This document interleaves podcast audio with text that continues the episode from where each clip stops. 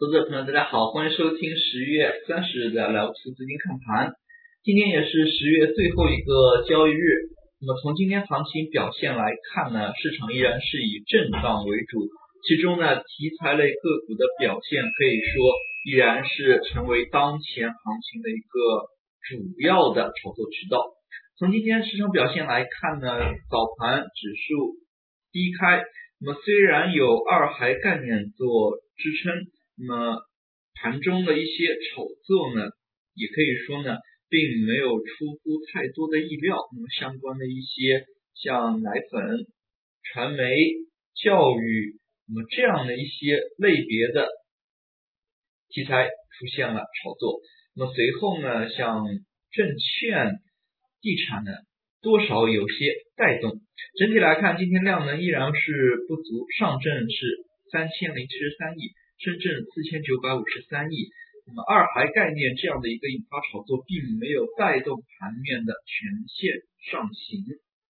那么从盘中个股的表现来看呢，那么都是以题材为出发点来回炒作，并没有出现主流性的一个权重板块带动指数上行。从上证 K 线、周 K 线的一个情况来看呢。那么周线是小幅收阴，但是十月的月 K 线收涨，季报披露，那么在今天晚间呢也是结束了。大家呢在周末的时候其实有非常多的一些盘后功课可以做。为什么这一次的三季报这么强调呢？因为大家知道，三季度的时候发生了市场发生了大的波动，那么震惊汇金呢也是大手笔的。买入向市场提供流动性。从当前数据可以看到，类似于像中国平安、中信证券，那么像银行一些国有银行，那么都是出现了较大数额的持股。那么类似于像中国石油，那么国家队呢就买了十二亿股。那么如果以当时的成本来算呢，也是一百二十到一百四十亿左右的一个成本之间。那么大家可以想象，像这一些消息呢，随着今天最后一天呢，季报披露，那么都是可以去挖掘、深入了解的。那么这方面的功课呢，还是有做一下的必要的。那么其次呢，也可以看到，在创业板 K 线当中，创业板同向是出现了调整。那么这个月月线呢，依然是收涨的，但是周 K 线。出现了小幅的调整，创业板的整体涨幅明显要强于同期的沪指指数。也可以看出，从最近一段时间反弹的主流节奏来说呢，横向来看呢是创业板带动的，纵向来看以中小盘为主的一些题材个股带动盘面走波。那么板块当中有乳业、二胎概念、互联网安全、三星教育、证券传媒等等。其实呢。像这个开放第二胎，那么其实应该是称为二孩概念。那么，比如说是首胎生下了是双胞胎，那么生下了有两个孩子的，那么其实按照现在的政策解读呢，是不能再生第二胎了。那么也就是说可以有两个孩子。那么像这个全面开放之下呢，那么其实。所带来的一些影响是非常深远的，并不仅仅是当前就能看到，可能是三到五年之后，那么才有非常明确的一些数据的变动。毕竟，那么怀胎十月、生育、人口生育这样的一些事情呢，那么可能也是要有一个非常长的，起码有一年以上的一个周期。其实呢，那么在今天盘面当中呢，非常有意思啊。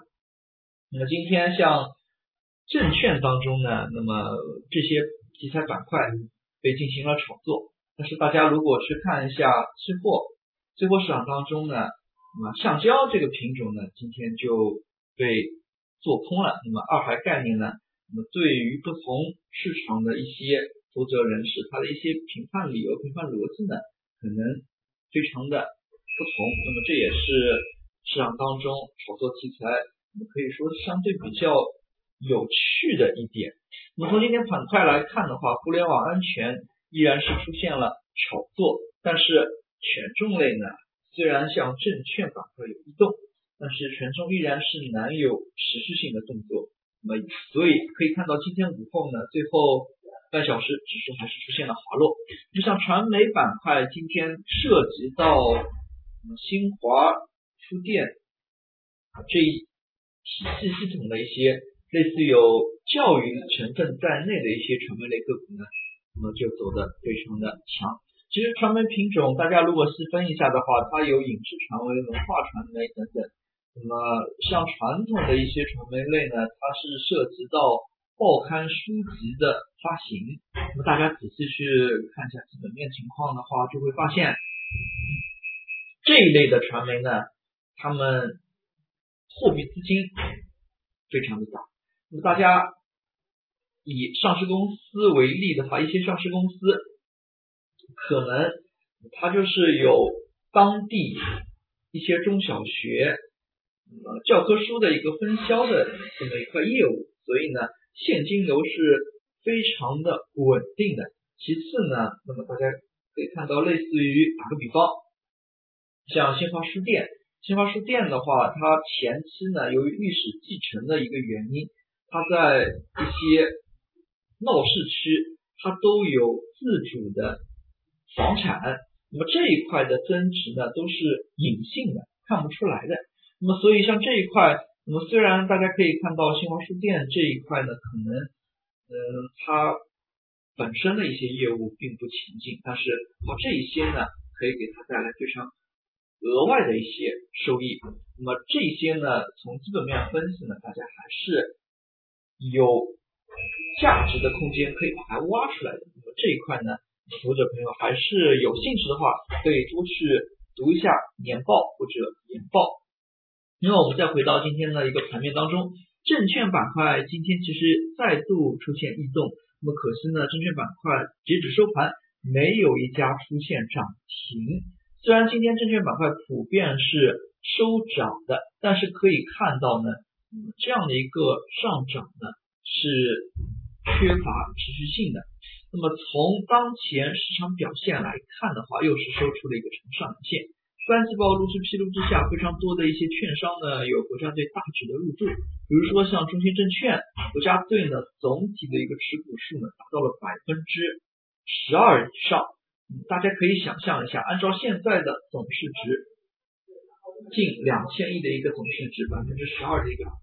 一个持股情况呢是非常大的一个数目了。那么中信证券今天也是嗯放量非常明显。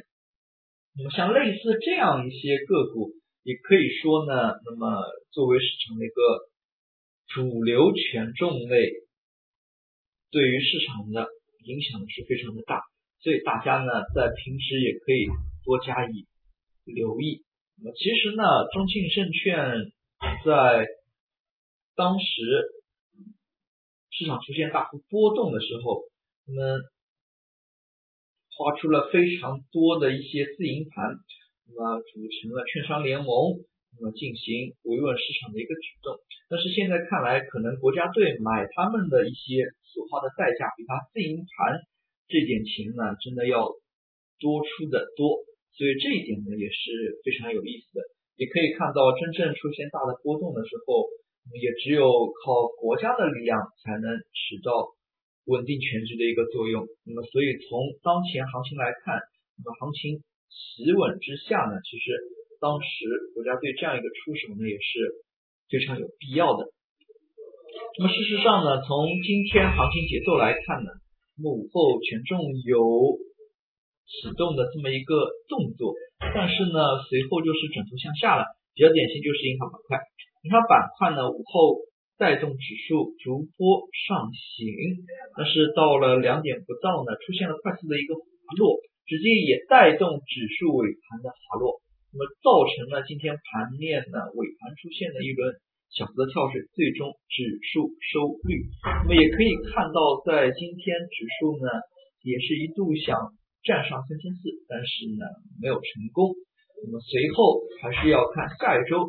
是否权重能够有所起色。如果按照现在这样一个节奏，就是反复的炒题材，反复的炒题材，相信非常多的一些投资者朋友呢是难以把握这样的一个机会的。毕竟游资为主的市场环境之下呢，那么并没有太多的人能跟得上游资这样的一个炒作速度。从盘中来看呢，虽然题材较为活跃，市场也有人气，但是呢，题材的一个轮动正在加快。那么题材轮动加快的意思呢，其实也是意味着这样的一个炒作节奏呢正在放缓。那么市场需要有新的一个主线题材，呃，带动市场人气。在当前呢，行情还是以震荡横盘为主。那么后市能否出现大的一个变动呢？投资朋友还是要密切关注群众的一些动向。好了，今天的讲解到这里，也谢谢大家的收听。那么也是周末，那么在周末呢，可能也有非常多的一些消息。投资朋友一方面也要关注一下证监会的新闻发布会，一方面呢，对于三季报呢可以进行一下梳理。也祝大家度过一个愉快的周末，再见。